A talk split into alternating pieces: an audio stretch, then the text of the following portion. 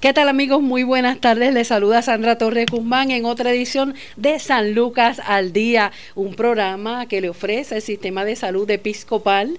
Y en esta tarde estamos en la Semana de las Madres y queremos honrar ver a esos seres tan especiales que nos escuchan y también a los que ya no están. Eso lo guardamos, lo celebramos y lo atesoramos en el corazón. ¿Y quién mejor que la doctora Alexandra Ortiz Oramas, directora de la Residencia de Obstetricia y Ginecología del Centro Médico Episcopal San Lucas, para dialogar sobre el tema de la maternidad. Buenas tardes, doctora, ¿cómo está? Buenas tardes, Sandra, y buenas tardes a todos los que te escuchan. Estamos muy bien, gracias a Dios.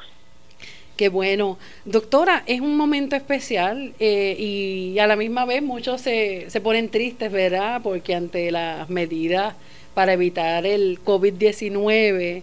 Eh, el Día de las Madres no, no se va a celebrar de la manera en que estamos acostumbrados. Ah. Sí, este, ¿verdad? Va a ser un Día de las Madres especial. Eh, diferente al que estamos acostumbrados eh, todos los años, pero obviamente estamos contentos, agradecidos de la vida, de que después, una vez más, estamos con vida, estamos con salud. Y obviamente eh, es algo bien hermoso haber sido madre o estar en el proceso de serlo, así que, o simplemente pues tener nuestra madre, haberla conocido, si está ahora mismo en el cielo o está viva, siempre es, ¿verdad?, de mucha felicidad.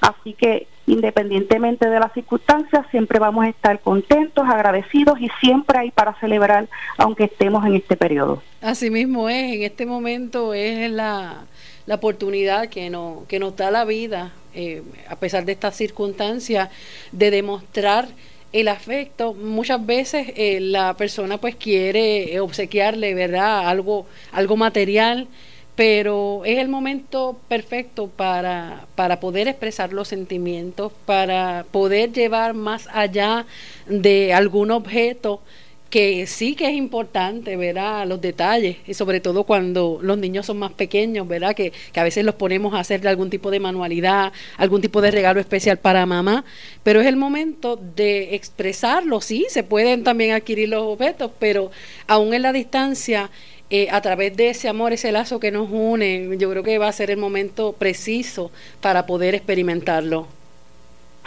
Sí, definitivamente. Eh, nosotras las madres, ¿verdad? Yo me incluyo ya que soy madre de dos hijos.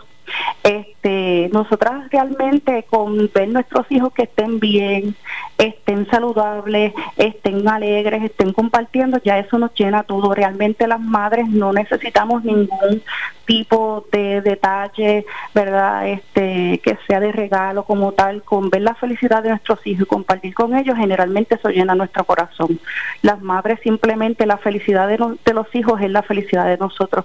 Y estos procesos nos han dado la oportunidad de compartir en diferentes formas que no lo hubiéramos podido hacer, ¿verdad? Si hubiéramos estado en nuestra rutina diaria. Eh, muchas mujeres han compartido manualidades, han hecho bizcochos, han, han jugado juegos de mesa, o sea, siempre hay que ver lo positivo. Son momentos especiales que se quedan en la mente de nuestros hijos para siempre, ese compartir. Y muy probablemente lo recuerden, ¿verdad? Más que otras cosas negativas. Así que nada, con simplemente ese día abrazarlos y ver que están bien, ya eso nos llena el corazón. Y también eso es salud, eso es buena salud, física, emocional, espiritual. Claro, eso es bien importante, o sea, es nada más que con la estabilidad emocional y espiritual y el estar tranquilo, ¿verdad? Y, relajado, ya eso nos ayuda y más en estos momentos, ¿verdad? El compartir con esos hijos, así sea a través del teléfono, en aquellos casos de que los hijos ya estén grandes o a través de las medios de plataforma, que lo podemos ver solamente con ver un hijo en la cámara y verlo alegre, que te tira un beso, ya con eso nosotras ya nos hicieron el día. Doctora, ¿qué es la maternidad mirándolo eh, por los ojos de una ginecóloga obstetra? La maternidad es el, el, momento más hermoso que puede vivir una mujer, es un privilegio que Dios nos da. Es un privilegio ya que no todas tienen esa oportunidad, ¿verdad? La gran mayoría de las mujeres sí, pero hay algunas que no. Y son muy privilegiadas las que Dios le permite ese proceso. Es tan importante que desde el momento en que tú ves esa prueba positiva, tu forma de pensar, tu forma de sentir cambia inmediatamente. Ya no eres la misma y jamás lo volverás a hacer. Porque definitivamente esa, esos hijos son la alegría de tu vida. Eh, cuando un hijo tiene algún, ¿verdad? algún inconveniente, algún problema, eso yo digo que es el talón de Aquiles de, de la mujer. Porque simplemente es tu punto débil, tú puedes tener todo en la vida y si ves un hijo con problemas, no eres feliz. Así que la maternidad es el momento más especial, hay que disfrutársela, no importa los acontecimientos que nos rodeen, si tu bebé está bien y tú estás bien, estamos completos, estamos felices. ¿Cómo explicamos el proceso de la, de la maternidad paso a paso? Estamos dialogando con la doctora Alexandra Ortiz Oramas, que es directora de la Residencia de Obstetricia y Ginecología del Centro Médico Episcopal San Lucas. Muchas personas que nos están escuchando hemos pasado por, por ese regalo de vida, pero como quiera, hay, hay gente que de alguna manera, pues la naturaleza, eh, la vida no les ha dado la oportunidad tal vez de procrear, de llevar un niño en el vientre, pero sí en el corazón hemos visto, hemos visto y hemos experimentado el amor de tantas madres, tías, abuelas, eh, personas que, que son madres por adopción, que eh, dan todo por el todo por ese retoño. Sí, eso es así, no todo el mundo ha podido experimentar, ¿verdad? El tener un vida en su interior, pero sí en su corazón. Y esas otras madres que pues son madres adoptivas son doblemente especiales, porque es un amor simplemente que nace de las entrañas de su alma, porque simplemente desde antes de, pensar en, sentirlo, porque cuando tú sientes tu bebé adentro es una cosa bien especial, imagínate, sin esa sensación y sus amores tan inmensos, tan inmenso como la de las demás, que son seres especiales, esas madres son doblemente especiales. Eh, y obviamente las tías también, muchas tías que también cuidan sus sobrinos como sus hijos, eh, muchas personas, ¿verdad?, que, que, que también tienen esa oportunidad. Así que ser madre no es solamente a través de la maternidad como un proceso de embarazo, este, pero pues eh, ambas cosas son igualmente importantes, sí. ¿Cómo podemos explicar el proceso de la maternidad, doctora? Pues mira, el proceso de la maternidad se divide generalmente en varias etapas, ¿verdad? Está la etapa preconcepcional, que es antes de quedar embarazadas, que ya desde antes tenemos que comenzar con ciertos cambios como buena alimentación, tomar ácido fólico al menos un mes antes de concebir. Luego, una vez tú concebes, estás en la primera etapa del primer trimestre de parto, que son los primeros tres meses el primer trimestre, luego pasas al segundo trimestre que son de los tres meses a los seis meses y luego está el tercer trimestre que es de los seis meses a los nueve meses. Cada etapa tienes diferentes, ¿verdad? Cambios en la primera etapa, que son los primeros tres meses. Ahí es donde tú vas a sufrir estos cambios, donde tienes las hormonas de la progesterona alta, la hormona eh, human tropin alta, así que puedes experimentar los cambios gastrointestinales que nos pueden dar, ¿verdad? Va habiendo unos cambios en el cuerpo, vas a sentir molestias este, en el abdomen bajo, eh, ¿verdad? Unos cambios que son eh, mayormente gastrointestinales. Luego ya en el segundo trimestre, que ya estamos de los tres meses a los seis meses, ahí es donde ya tú empiezas a experimentar alrededor de las 20 semanas ya los movimientos fetales, eh, ya desde los cuatro meses en adelante puedes conocer el sexo de tu bebé. En esta etapa el bebé pesa todavía muy poco, no llega hasta una libra, es lo que pesa las 24 semanas generalmente. Y luego ya en el tercer trimestre, pues en la parte donde el bebé va a ganar más peso, donde tú vas a tener ya más molestia, dolor de espalda, este, vas a, haber aumentado más de peso, puedes presentar eh, hinchazón de las piernas, ¿verdad? Y todos estos cambios ya más por el peso y el volumen tan grande desde el embarazo. Pero todas las etapas, las tres etapas son muy bonitas y obviamente viene la etapa del, del alumbramiento y luego la etapa postparto. Este, básicamente esas son las etapas más eh, del embarazo. La, la situación, ¿verdad? La, el aspecto hormonal pues, eh, influye en, en ese proceso ¿Por qué la mujer cambia y las emociones muchas veces se vuelven más a flor de piel durante la etapa del embarazo? definitivamente, o sea, eh, emocionalmente estamos en una etapa donde hay mucha incertidumbre. Eh, es normal que cuando estemos embarazadas, pues no sabemos muchas veces qué esperar. Si es el primer embarazo, pues nosotras estamos que no hemos pasado nunca por ese proceso, así que pues tenemos un poquito de ansiedad a, lo que nos espera, si todo va a salir bien, si todo está bien. Por lo tanto, pues hay hay un nivel de ansiedad esperado. Adicional a eso, tenemos la subida de la hormona de la progesterona, que esa es una hormona que hace muchos cambios de ánimo. Así que la mujer embarazada, pues bien sensible, eh, particularmente emociones, si ve ¿verdad? cosas que puedan ser este, negativas, pues tenemos tendencia a ponernos tristes, a llorar, cambios emocionales que son dentro de todo básicamente por culpa de la progesterona, que, que es una de las hormonas que sube durante el embarazo. Así que pues sí es, parte de lo que conlleva este la maternidad. Hay unos estresores y este del COVID-19 no lo podemos dejar pasar por alto. ¿Cómo influyen todas estas estas situaciones que, que nos ocurren, que no están, eh, verdad, no están en nuestras manos el poder controlarlas? Eh, eso en otras ocasiones también nos hemos enfrentado a, a situaciones como algo que puede ser algo cotidiano, pero en el manejo también de la, de la economía familiar, eh, unos, unos eh, facturas de electricidad extremadamente altas, esos estresores de que pues, puedan venir a cortar el servicio, estresores como no, no sé cómo voy a llegar a esta quincena a, a, cobrar para entonces comprar alimentos, todas esas situaciones que de alguna manera le causan angustia a cualquier persona, pero también en la etapa del embarazo, ¿cómo esto influye eh, en, una, en un embarazo saludable? Bueno, obviamente el estrés es una de las causas, ¿verdad?, de que nosotros tengamos problemas de insomnio, tengamos problemas de dolores musculares, presentemos algunos síntomas que son somáticos, ¿verdad?, eh, ya en, en estresores como tal. Pero obviamente un nivel alto de estrés te puede llevar entonces también a presentar algunas contracciones prematuras en el sentido de que si te deshidratas, este, te pones a tratar, no duermes, no descansas, no te alimentas bien, ¿verdad? Todo este tipo de cosas puede llevar a uno entonces a tener otras complicaciones.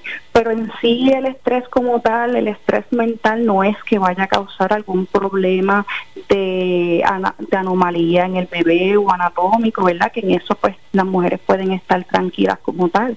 Obviamente los procesos estresores siempre van a hacer que nosotras liberemos algunas hormonas altas como es el cortisol y entonces esto nos lleva a tener este otro problema de pues cansancio, insomnio y todo eso, pero nada que no se pueda remediar. Este, pero definitivamente todas esas cosas las estamos experimentando toda la población, no solamente son las, mujeres embarazadas, ¿verdad? Todos estamos pasando por un problema eh, difícil del COVID, por un problema de inestabilidad económica y de todo lo que era nuestro diario vivir. Así que poco a poco pues nos hemos ido adaptando y tenemos fe y esperanza en un futuro mejor. ¿Cuáles son las complicaciones más comunes en un embarazo, de acuerdo a su experiencia? ¿Cuántos, ¿Cuánto tiempo, cuántos años, verdad, hace que está ejerciendo la, la ginecología y la obstetricia? Bueno, pues yo me gradué en el 2001, así que llevo 19 años este, ya eh, ofreciendo mis servicios y los cuatro años que estuve en la residencia, podemos decir que 23 años llevo desde que comencé a hacer partos prácticamente todos los días. Este, o sea que son unos cuantos añitos que ya llevo, este, y entre las cosas más comunes que yo he visto en Puerto Rico, ¿verdad? De las complicaciones, tenemos dos que son muy, muy comunes. Una es la preeclampsia, que es la condición donde sube la presión, eh, y tenemos esta complicación de alta presión durante el embarazo, y la otra complicación que he visto muy común también es los partos prematuros. Esas son dos de las cosas más comunes en nuestro país. Agraciadamente, en cuanto a la preeclampsia, pues ya tenemos unos estudios que nos indican que el uso de aspirina de bebé durante el embarazo disminuye mucho los riesgos de esta condición. Y ya pues lo estamos usando, lo estamos utilizando y estamos viendo cambios. El parto prematuro, pues hoy en día ahora también tenemos unos tratamientos que se dan de progesterona que son para entonces minimizar también esta condición. Pero esas son las dos cosas más comunes que vemos aquí en Puerto Rico. La, ¿verdad? Eh, ¿Qué promedio o qué eh, etapa, verdad, en cuanto a edades es cuando mayormente se pueden experimentar partos prematuros? Pues mira, este, casi todas las condiciones, este, especialmente obstétricas, se van a los extremos. O sea, mujeres muy jóvenes, eh, adolescentes embarazadas, pues esas tienen más riesgo de parto prematuro y también tienen más riesgo de preeclampsia. Igualmente, mujeres bien mayores, mayores de 40 años, también tienen riesgo de preeclampsia eh, y, pues, y de parto prematuro también, pero mayormente de preeclampsia. Eh, o sea, casi todo va a ser edades extremas. Estamos hablando de mujeres menores de 21 años y mujeres mayores de 40 años. ¿Hay una edad eh, que sea idónea para pensar en la maternidad hay muchas circunstancias, eh, hay muchas adolescentes que pues quedan embarazadas eh, en una ocasión y le, le, puedo narrar por, por mi propia experiencia, eh, quedé embarazada a los 18 años, perdí mi bebé, eso fue un golpe bien fuerte, pero en ese momento pues me explicaron que gran parte de, la, de las primerizas adolescentes tenían abortos espontáneos. ¿Es eso cierto? ¿Cuán preparado está el cuerpo de una joven eh, que no llega a los 21 años? ¿Cuán fuerte está todo ese aparato, verdad? Eh, de la matriz y todo ese aparato femenino para poder aguantar y tener eh, a término, ¿verdad? Y con todas las condiciones saludables a un bebé. Sí, no, a los 18 años ya el aparato reproductor está completamente maduro. Este, la realidad es que una vez nosotras tenemos la primera menstruación, comenzamos a ovular y ya entonces nuestro cuerpo eh, comienza una madurez para estar preparado para un embarazo, ¿verdad? Cada una tiene su primera menstruación a diferente tiempo, pero el gran promedio de edad generalmente, según los libros, es 12 años y medio para que tú tengas tu primera menstruación.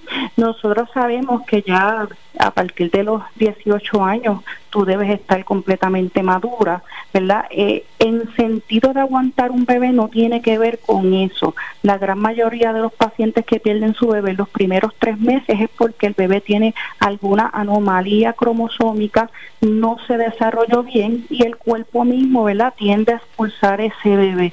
No es porque el bebé tengas una matriz poco desarrollada y vayas a salirse ese bebé. Eso no, sucede así. Ya eso son otras condiciones que se llaman entonces servicio incompetente y esas condiciones, ¿verdad? Ya son, hay que hacer unos diagnósticos y no dependen de la edad. Eso no depende de la edad. O sea que la gran mayoría de las mujeres que pierden su bebé los primeros tres meses porque su bebé cromosomalmente tenía alguna anomalía y el cuerpo no permitió su crecimiento y ocurre un aborto espontáneo o no se desarrolla bien y ocurre un aborto espontáneo. La gran mayoría de esas pacientes, su próximo embarazo va a ser un embarazo completamente normal. O sea que no debe de preocuparse. Mucha paciente que pierde su bebé los primeros tres meses, ¿verdad? Eh, se preocupa y piensa que tal vez ella debió haber hecho algo para evitarlo o que hizo algo que lo provocó. Pues no, no hay nada que una mujer pueda hacer para provocar un parto o una pérdida, perdón, en los primeros tres meses o para evitarlo. No, porque simplemente el producto no está bien, no es ella, es el producto. Así que a mí también me sucedió y perdí mi primer embarazo, ¿verdad? Y, pues obviamente luego tuve unos embarazos este normales. O sea que esto es algo bien común que nos puede suceder a cualquiera. No duele muchísimo, ¿verdad? Pero es algo que, que realmente es bien común. ¿Cómo el hospital, el Centro Médico Episcopal San Lucas, se prepara para poder apoyar emocionalmente a esa madre que por alguna razón eh, su bebé no nace vivo? Bueno, nosotros, ¿verdad? Cuando una mujer tiene un bebé que nati muerto, que es un bebito que pues no tiene actividad cardíaca, pues nosotros tenemos varias opciones, o sea, ella va a venir y va a tener su parto con su acompañante, igual que si bebé estuviera vivo, ¿verdad? Nos, obviamente necesita más soporte este, en estos momentos. Es importante, una vez nace ese bebé, nosotros le permitimos a esa mamá estar con su bebé el tiempo que ella necesite, que ella, ¿verdad? Si quiere tomarle fotos, tenerlo, para que vaya cerrando ese proceso. Eh, nosotros también aquí con nosotros tenemos capellanía, ¿verdad? Tenemos eh, eh, orientadores, tenemos servicios de trabajo social que vienen a apoyo, muchas veces este, hasta bautizamos a bebé, le hacemos pequeñas ceremonias que la persona se sienta ¿verdad? acompañada y, estamos con ella en ese proceso de, duelo. Este, básicamente esa es la parte más importante, que la, la paciente tenga la oportunidad de ver a su bebé, de estar con su bebé, de pasar por el proceso este, y, y estar acompañada, obviamente. Claro, el aspecto emocional y es bien bien importante, ¿verdad? Ese ese apoyo espiritual. Eh, en, una, en cualquier momento, ya sea en las alegrías y en los momentos más difíciles, porque eso es precisamente un buen manejo de la salud en, toda, en todos sus aspectos.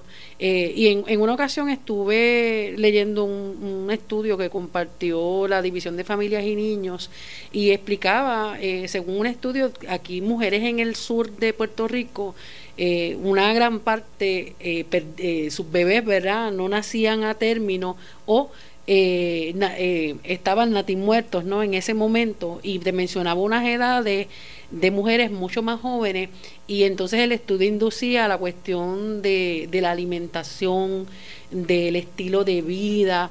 Quisiera, ¿verdad?, que nos hablara ahora, estamos dialogando con la doctora Alexandra Ortiz ginecóloga obstetra, de cuán importante es el estilo de vida y la alimentación en una mujer embarazada, no importa la edad. Sí, la alimentación es bien, bien importante en, el embarazo, ¿verdad? Porque eh, nosotros tenemos que tener una dieta balanceada. Es importante que el momento del embarazo no es para hacer dieta, no es para bajar de peso, no es para inscribirnos a un régimen específico. Tenemos que alimentarnos balanceadamente, tenemos que consumir carbohidratos, proteínas, grasas, o sea, tenemos que consumir de todo y debemos consumir ciertas calorías. Vamos a consumir 300 calorías adicionales a, los a las que consumíamos diariamente. Ese es el primer concepto que debemos tener como embarazada, 300 calorías adicionales a lo que consumíamos diariamente. Esto no significa eh, alimentarnos por dos personas, que eso es un concepto que yo he escuchado mucho. Vamos a hacer tres comidas, tres meriendas ¿verdad? Balanceadas y saludables. Eh, vamos a tomarnos nuestras prenatales que siempre nos van a ayudar con lo que es el hierro, el ácido fólico, tienen vitamina C y todo eso nos va a ayudar. Tenemos que ingerir mucha agua. La mujer embarazada, mientras más agua quiera, mejor. Debe ingerir por lo menos 6 a 7 botellitas de agua diarias. Eh, eh, y obviamente, ¿verdad? Es bueno también complementar la alimentación con ejercicio. ¿Para qué? Para no aumentar de peso más de lo que sea adecuado. Dependiendo el peso que tenga la paciente en la primera visita, es lo que debe aumentar durante el embarazo. Si la paciente está sobrepeso, no debe aumentar más de 15 libras durante el embarazo. Una paciente de peso normal debe aumentar hasta 25 libras de peso. Esto es importante porque si nosotros aumentamos más de esa cantidad, tenemos riesgos de desarrollar entonces la preclancia que te hablé ahorita, que es la condición donde nos sube la presión y nos hinchamos.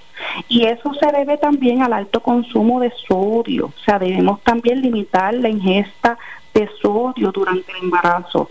Eh, debemos evitar la comida, como nosotros decimos por ahí, comida chatarra, los, los toritos, los chitos, las papas fritas con sal, todas estas cosas, productos enlatados que están en, en, en agua con sal, como son todas esas sopas que vienen de pote, todo eso se debe evitar.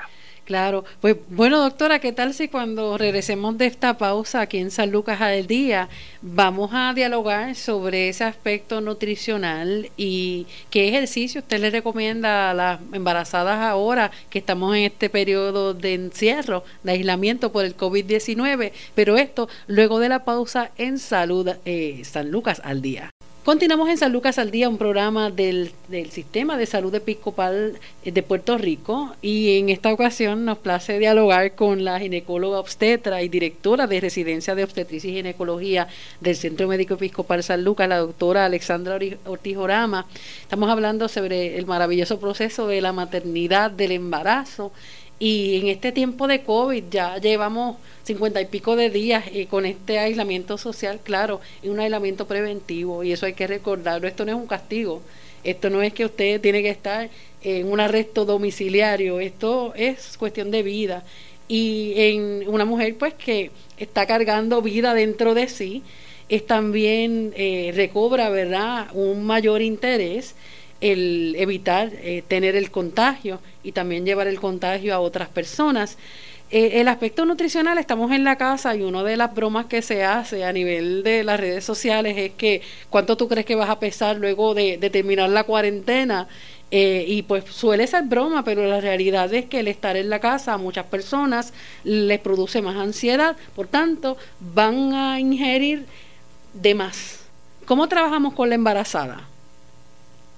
Sí, eso pues nos está afectando a todos definitivamente. Estar en la casa, eh, tenemos la nevera y todo lo que nos gusta disponible. Cuando estamos en nuestros trabajos pues no tenemos acceso a esas cosas, así que todos estamos tentados. Pero la mujer embarazada tiene que cuidarse un poquito más porque la realidad es que, como te estaba diciendo, debemos de estar pendientes de las calorías que consumimos y tenemos que estar pendientes que sean alimentos eh, nutricionalmente adecuados. Eh, la realidad es que la mujer embarazada siempre debe de tener sus meriendas porque si la mujer embarazada pasa más de cuatro horas sin alimentarse, va a haber una disminución en los niveles de glucosa y esto le va a causar unos síntomas que pueden ser hasta náusea, dolor de cabeza, especialmente mucho dolor de cabeza. Así que siempre es importante que esa mujer embarazada tenga sus meriendas y en esa merienda es importante incluirle proteínas, porque una merienda sin proteínas lo que va a hacer es que vuelves al estado basal del azúcar bien rápidamente, así que siempre deben añadirle yogur, almendras, queso, esas meriendas deben tener proteína. Pero si aparte de eso ya vemos que estamos perdiendo la tabla y estamos comiendo un poco de más, podemos hacer ejercicio. ¿Qué tipo de ejercicio? Ahora ya desde el lunes pasado, con esta nueva orden ejecutiva, se permite a los ciudadanos en horario de 5 de la mañana a 3 de la tarde hacer un poco de actividad física en el exterior. Claro, los parques eh, donde muchas veces pues teníamos ya eh, parte vera de nuestra costumbre, de nuestra rutina, ir a ejercitarnos en los parques, pero la realidad es que mientras menos pueda salir la persona, menor exposición va a tener al virus, menor, menor oportunidad de contagio. Entonces, mirando eso en, en, en este marco, en este concepto, ¿qué ejercicios usted le recomienda a la embarazada sin salir de casa?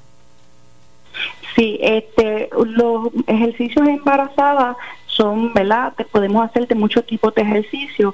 Podemos hacer la bicicleta estacionaria, si la tenemos, la, la elíptica, podemos caminar, simplemente con caminar media hora todos los días, eso nos va a ayudar muchísimo, eh, poquito a poco, ¿verdad? Siempre con su botellita de agua, siempre en unas horas donde no haya un sol extremo, ¿verdad? Para evitar la deshidratación.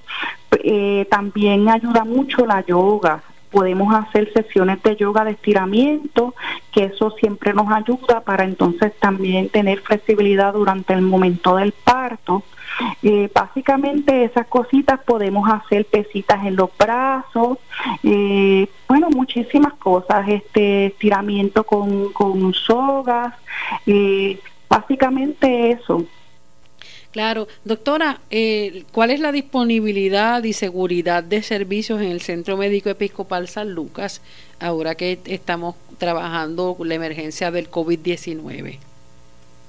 Pues mira, nosotros hemos sido bien bendecidos, especialmente en el Departamento de Obstetricia y Ginecología, ya que gracias a Dios no hemos tenido ninguna paciente positiva para COVID, pero adicional a eso estamos preparados, ¿verdad?, para el momento en que tengamos algunas, tenemos varios protocolos, en ellos toda paciente que sea llevada a la sala de partos de San Lucas se le realizará su prueba de COVID para ver cuál es su estatus en ese momento y en esa área se dividirán las que salgan positivas en una área particular y las negativas en otra. Vamos a tener la pela para protegerlas a todos en lugares diferentes. Hasta ahora, como te explico, no hemos tenido, gracias a Dios, ninguna. Eh, así que tenemos un protocolo ya bien establecido donde la paciente se puede sentir segura, tanto la que tenga COVID como la que no, ambas son igual de importantes e igual de bienvenidas. Y para ambas tenemos, ¿verdad?, nuestro protocolo. Eh, y tenemos todas las mascarillas y todos los equipos que necesitamos. O sea que la paciente embarazada se puede sentir segura en el hospital. No hay mejor lugar para dar a luz que el hospital. Claro, ¿cuáles son los riesgos, verdad, eh, que, tiene la mujer embarazada con el COVID? Pues mira, eh, ya los últimos estudios nos dicen que en la mujer embarazada el COVID se está comportando igual que en las demás poblaciones. ¿Qué sucede? Que hay unas condiciones donde cuando le da la embarazada, la embarazada se pone más grave que las que no están embarazadas. Pero en este caso eso no lo hemos visualizado. O sea, que la paciente embarazada se trata igual que la que no está embarazada y corre los mismos peligros. Hasta ahora no se ha visto que la, el COVID se haya una transmisión vertical, no se ha comprobado eso, que se pueda transferir a través de la placenta o a través del cordón umbilical y tampoco se ha visto su transferencia a través de la leche materna. Así que hasta ahora pues hemos visto, ¿verdad?, este, cosas positivas en cuanto a las embarazadas con COVID. En ese en ese aspecto también en estos días el Centro para el Control para la Prevención y Control de Enfermedades, el CDC, eh, apuntó no a unos nuevos síntomas, sino a otros síntomas eh, fuera de lo que es el cuadro clínico común que se estaba presentando para el momento de diagnosticar, que, que es eh, tos fuerte, dificultad respiratoria y fiebre.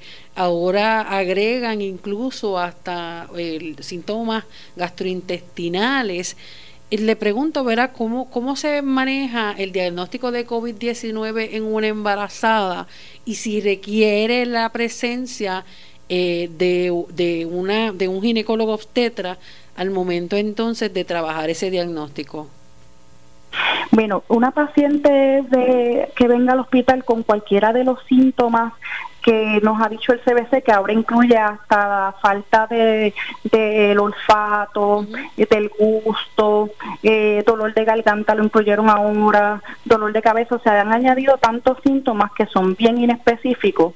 Eh, que cualquier paciente que se presente a nuestra institución con algún síntoma que pueda ser relacionado al COVID, se le va a pasar a la área designada para realizarle la prueba de COVID inmediatamente y obviamente hacerle un examen físico eh, para chequear entonces, descartar cualquier otra cosa, ¿verdad? Que no sea influenza, micoplasma o una gastroenteritis, porque las personas no solamente tienen COVID, pueden tener todas las otras enfermedades que existían toda la vida, o sea que nosotros no podemos dejarnos a pensar más que en el COVID.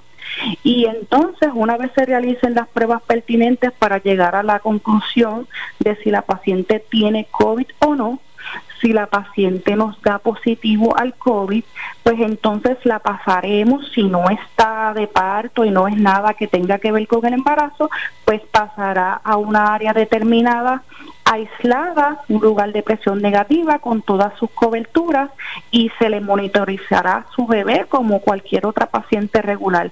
Todo este proceso obviamente se llama al ginecólogo, el ginecólogo está, ¿verdad?, al tanto y se evalúa obstétricamente como cualquier otra paciente. Claro, al momento de, del parto, ¿cómo lo están trabajando? Sí, la, bueno, hasta ahora, como te dije, no hemos tenido, gracias a Dios, ninguna paciente COVID positiva que haya dado a luz, pero ya tenemos nuestro protocolo y nosotros tenemos un área designada donde estarían esas pacientes y darían a luz en el mismo cuarto, en una cama que se convierte en una, en una cama obstétrica, o sea que la paciente da luz en su misma cama. Eh, ¿Y para qué? Para evitar el movimiento de la paciente de un lado a otro, para evitar la contaminación cruzada. Así que la paciente embarazada con COVID que no tenga síntomas, pues va a tener un parto normal como cualquier otra paciente, con su acompañante normal en un cuarto aislado que se convierte en una cama para dar a luz allí mismo. ¿Cuál es, la diferencia del manejo de esta paciente versus, por ejemplo, eh, una paciente con Zika? Ajá, la paciente con Zika, como tú sabes, el Zika, sí, ese, el, el Zika es, tenía un problema, gracias a Dios ya no lo estamos viendo, donde sí hay una transmisión eh, vertical. Y el sí, el Zika, sí se demostró que tiene unos problemas en feto, así que la paciente que tiene Zika, en cuanto a feto, ya tiene unos riesgos. Y ya ese caso de Zika pues tenemos que hacerle unas evaluaciones este, neonatales ya más bien específicas y ese bebé cuando nazca. el caso del Zika, pues tú no lo tienes que aislar de esa forma porque la transmisión es diferente, es a través de un vector, así que la paciente de Zika pues sigue sus procesos de parto normales. Básicamente en el caso del Zika lo que nos preocupa a nosotros es ese feto, las consecuencias fetales que pueda tener ese bebé.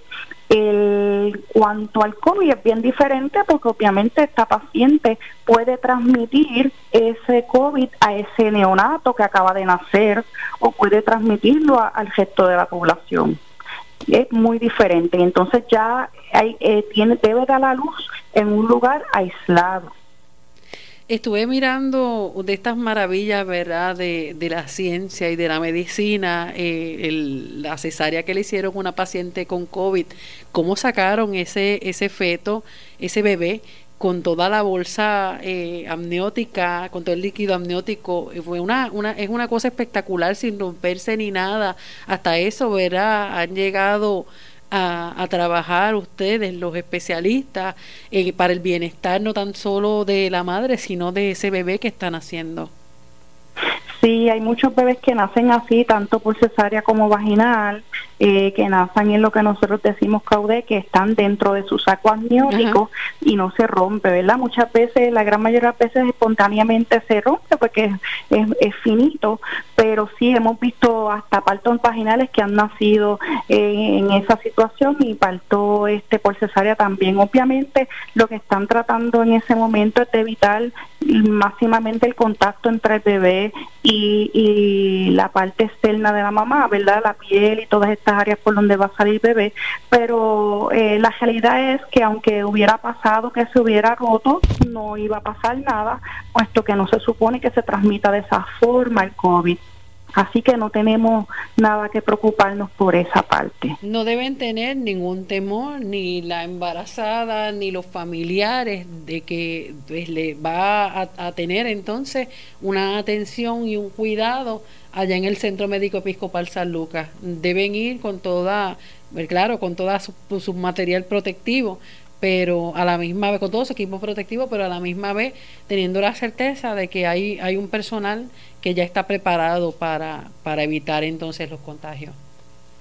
Claro que sí, estamos preparados, tenemos todo el equipo, todas las pacientes son muy bienvenidas. Cuando vengan se le pondrá su mascarilla, se seguirán los protocolos que tenemos, ¿verdad? Y máximo de prevención de realizarle la prueba a todas las que vengan, independientemente si tienen síntomas o no, para poderlo saber, ¿verdad? El estado y poderlas ayudar.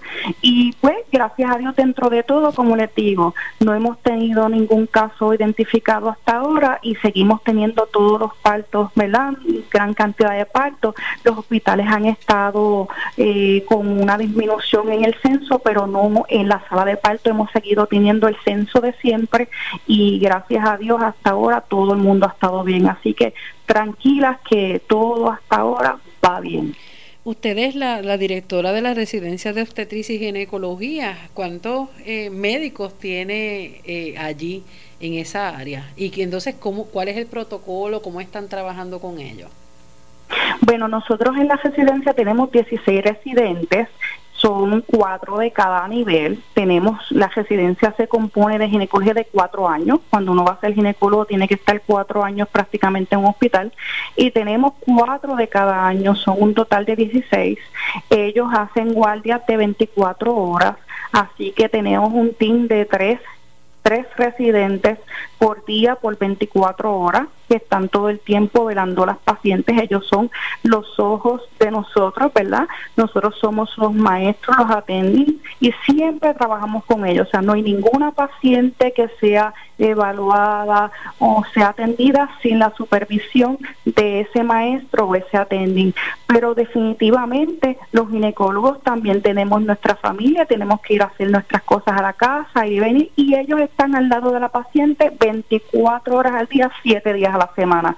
Inmediatamente cualquier cambio que haya, nos van a llamar. Así que no es el mejor lugar para uno de la luz, es un lugar donde tenemos una residencia, que eso es un médico con licencia certificado para atender a esa paciente y notificar a ese attending de haber cualquier cambio inmediatamente. Claro, yo puedo dar fe de ello, y aunque mi niño menor tiene nueve años, eh, a luz allí en el Hospital San Lucas y fue una médico residente, eh, era de, de obstetricia y ginecología, quien me atendió en todo ese proceso, eh, incluso, claro, bajo la, dirección de, de, entonces mi, mi médico, de, de, mi ginecóloga, pero la realidad es que eh, es una persona que tiene pleno dominio, conocimiento y entusiasmo eh, en poder ejercer entonces esa función. La labor de ustedes es primordial y es importante también que la, que la embarazada en, en esas horas se sienta también segura eso es así, nosotros tenemos, contamos con excelentes residentes, estamos muy orgullosos de ellos,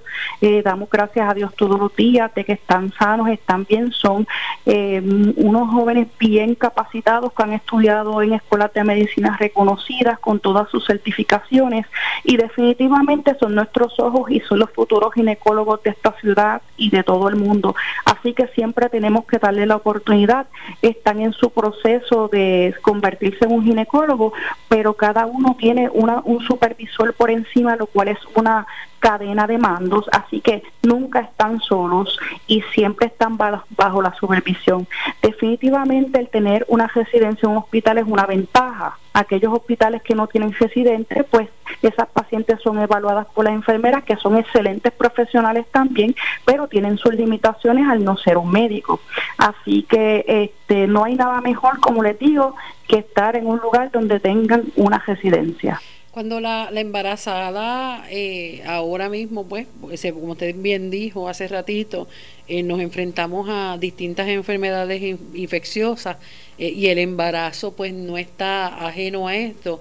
Cuando una, una embarazada en este tiempo de COVID tiene algún tipo de, de emergencia y le pregunto qué, consider, qué se considera como una emergencia para ir directamente a la sala de un hospital y qué otro tipo de emergencia podemos entonces, claro, bajo las la guías de ustedes, los especialistas, podemos atenderlas desde la casa. Ajá.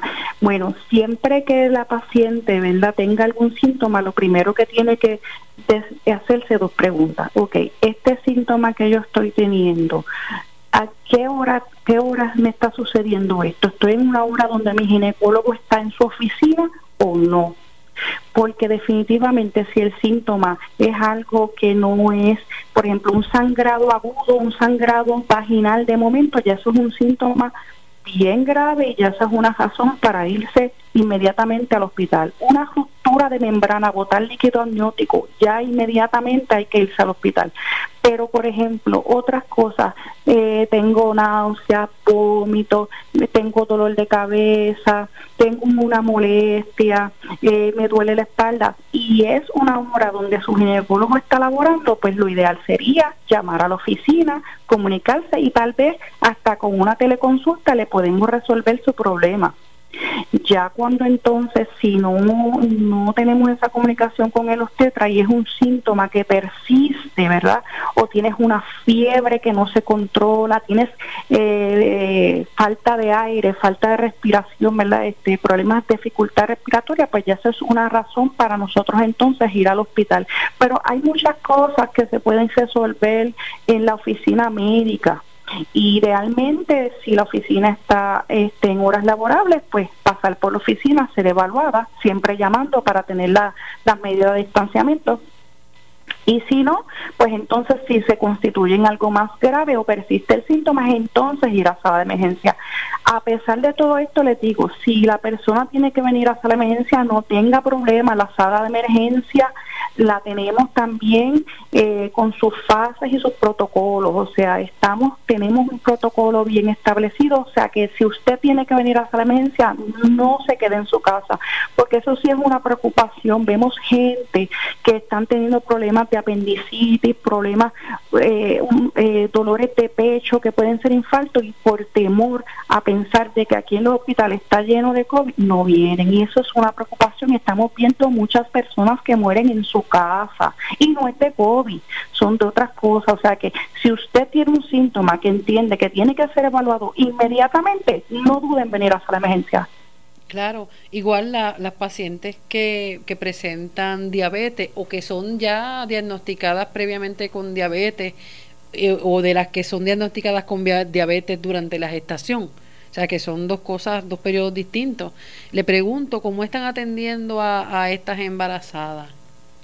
Pues mira, si es una diabetes previa al embarazo y es usuaria de insulina y tiene la, la glucosa descontrolada, pues esa paciente generalmente la admitimos para ponerla en un régimen nuevo de insulina y e, esas pacientes son admitidas al área de maternidad y hasta que se le controle esa glicemia, porque el descontrol de la glicemia durante el embarazo es sumamente peligroso.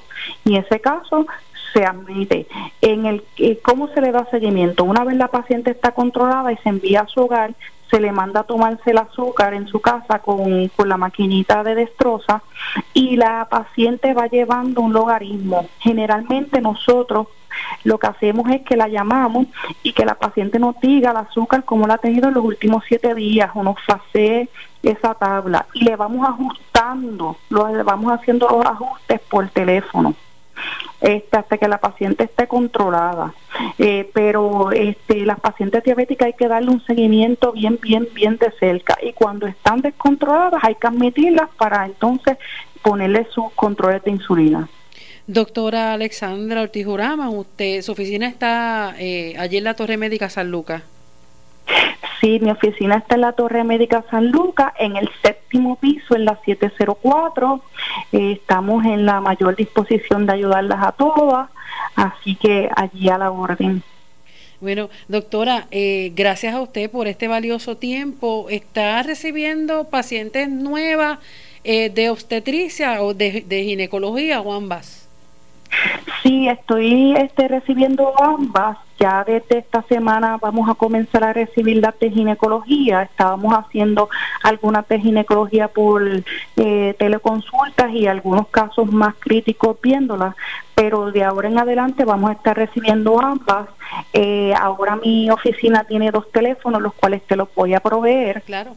El 787 812 7527 y el 787-717-7527. Y estamos a la orden recibiendo pacientes embarazadas nuevas y pacientes de ginecología nueva. Agradecida de su valioso tiempo, doctora. Tenga buen día y feliz Día de las Madres. Y siga horneando, que tiene que ver mucho, ¿verdad? Con este proceso. Eh, es, algo, es algo hermoso. Eh, muchas bendiciones y gracias por ese excelente trabajo que está haciendo. Gracias, Sandra, y buen día a todos. Bueno, buenos días. Era la doctora Alexandra Tijorama, directora de la Residencia de Obstetricia y Ginecología del Centro Médico Episcopal San Lucas.